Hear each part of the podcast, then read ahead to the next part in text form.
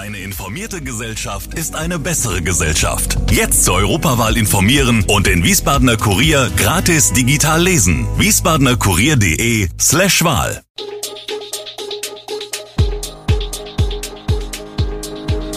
Gude, unser morgendliches News Update. Das Wichtigste aus Wiesbaden für Sie im Überblick. Guten Morgen aus Wiesbaden an diesem 25. Januar.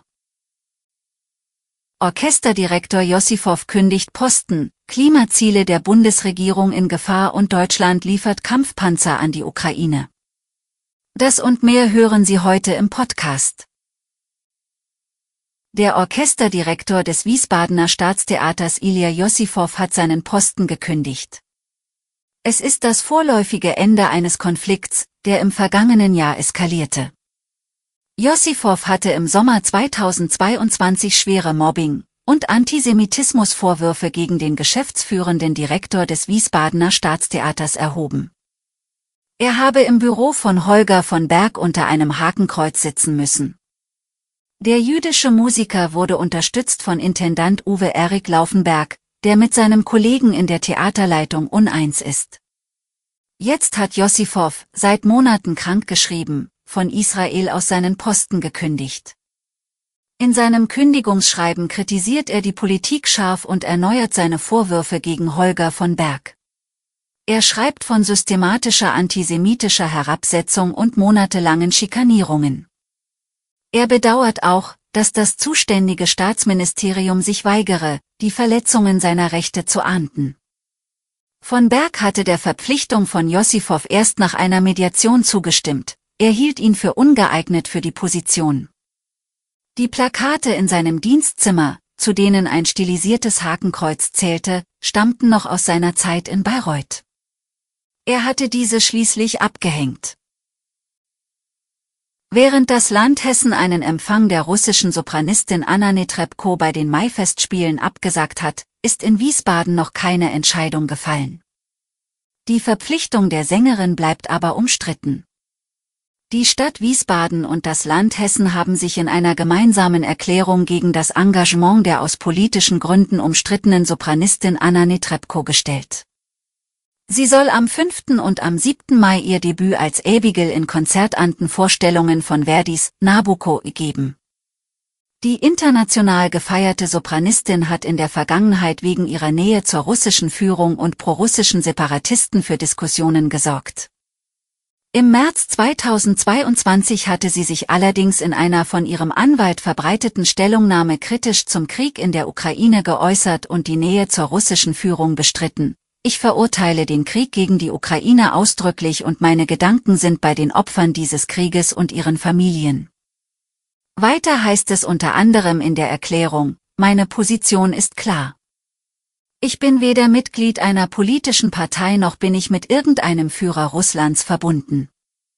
Das Land Hessen hat als Konsequenz aus der Verpflichtung den IMF-Vorempfang abgesagt. Außerdem lasse der Ministerpräsident Boris Rhein seine Schirmherrschaft ruhen, heißt es in der gemeinsamen Erklärung von Stadt und Land. Der Magistrat der Stadt Wiesbaden konnte sich gestern aber noch nicht zu einer Absage entschließen. SW Verkehr verschiebt den Fahrplanwechsel erneut und damit auch die beiden Ostlinien. Am 4. September plant SW Verkehr, zum regulären Fahrplan zurückzukehren. Das sei allerdings nur mit der Unterstützung von Fremdunternehmen zu schaffen, berichtete der Geschäftsführer von SW Verkehr, Jan Görnemann. Außerdem wird der Fahrplanwechsel erneut verschoben, wie Görnemann auf Anfrage bestätigt. Es soll zwei Zeitpunkte geben, am 2. April soll es Veränderungen auf mehreren Linien geben und eben Anfang September. Normalerweise hätte der Fahrplanwechsel Mitte Dezember 2022 stattgefunden. Zurzeit habe das kommunale Verkehrsunternehmen 738 Busfahrer und Fahrerinnen. Gebraucht werden aber 771, der Krankenstand liege bei plus minus 10 Prozent, mit fallender Tendenz. Dennoch ist uns das Risiko zu groß, schon zum 5. März zum Normalfahrplan zurückzukehren, sagte Görnemann. Wir haben lange mit uns gerungen, aber wir gehen auf Nummer sicher. Es gäbe sonst die Gefahr, dass wir im Mai oder Juni in die Knie gehen. 2022 war ein schlechtes Jahr für den Klimaschutz in Deutschland. Der Ausstoß an Kohlendioxid stagnierte bei rund 761 Millionen Tonnen und blieb damit zum zweiten Mal hinter dem 2020 erreichten Ziel zurück. Und das, obwohl 2022 wetterbedingt ein Rekordjahr für die erneuerbaren Energien war und der Verbrauch mit minus 4,7 Prozent insgesamt deutlich zurückging. Der Grund? Bei der Stromproduktion wurde Gas in großem Stil durch besonders schmutzige Kohle ersetzt.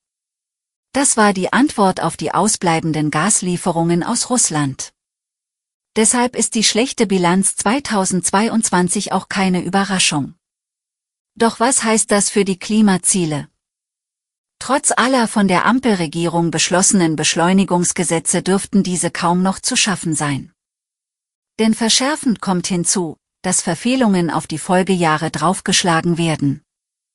Somit ist die E-Kohle-Delle des zurückliegenden Jahres das geringere Problem der Bundesregierung. Entscheidend wird sein, wie schnell es gelingt, beim Ausbau der Erneuerbaren den Turbo zu zünden. Wer infolge einer Corona-Impfung eine gesundheitliche Schädigung erlitten hat, hat kaum Aussichten auf eine Entschädigung durch den Hersteller des Impfstoffs. Die Mainzer Rechtsanwältin Jessica Hamed, die bei einer Kanzlei in Wiesbaden tätig ist, bezweifelt, dass Einigungen mit Impfstoffherstellern derzeit möglich sind. Die Rechtsgrundlage sei zugunsten der Unternehmen vom Bund geändert worden. Rund 800 Euro monatlich beträgt die maximale Rente, die man vom Staat bei einem nachgewiesenen Impfschaden erhalten kann. Ist man durch den Impfschaden jedoch nicht mehr in der Lage zu arbeiten, kann selbst diese maximale Rente die Gehaltseinbußen vermutlich kaum kompensieren. Bei Hamid mehren sich die Anfragen von Betroffenen mit Impfschäden. Bisher hat sie jedoch kein Mandat übernommen, weil sie die Aussichten auf Schadensersatz für wenig erfolgversprechend hält.